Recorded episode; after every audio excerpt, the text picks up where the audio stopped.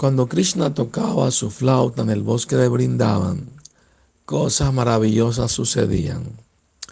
Una de esas cosas es que al oír el sonido tan hermoso de la flauta de Krishna, los seres móviles como los humanos y los animales quedaban paralizados de éxtasis y no se podían mover.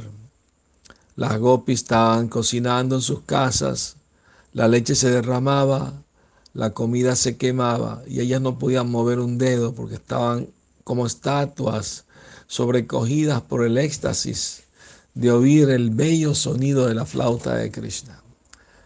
Los terneros que mamaban leche de la obra de su madre quedaban boquiabiertos, goteándoles la leche de la boca y con gran esfuerzo trataban de estirar sus orejitas para captar el néctar del sonido de la flauta de Krishna.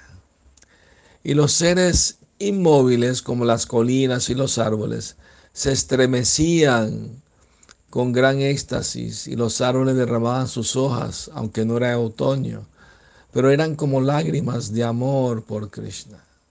Y los cisnes que nadaban en los lagos de agua pura y cristalina, llena de flores de loto, al oír la flauta de Krishna, cerraban los ojos y entraban en trance, en samadhi.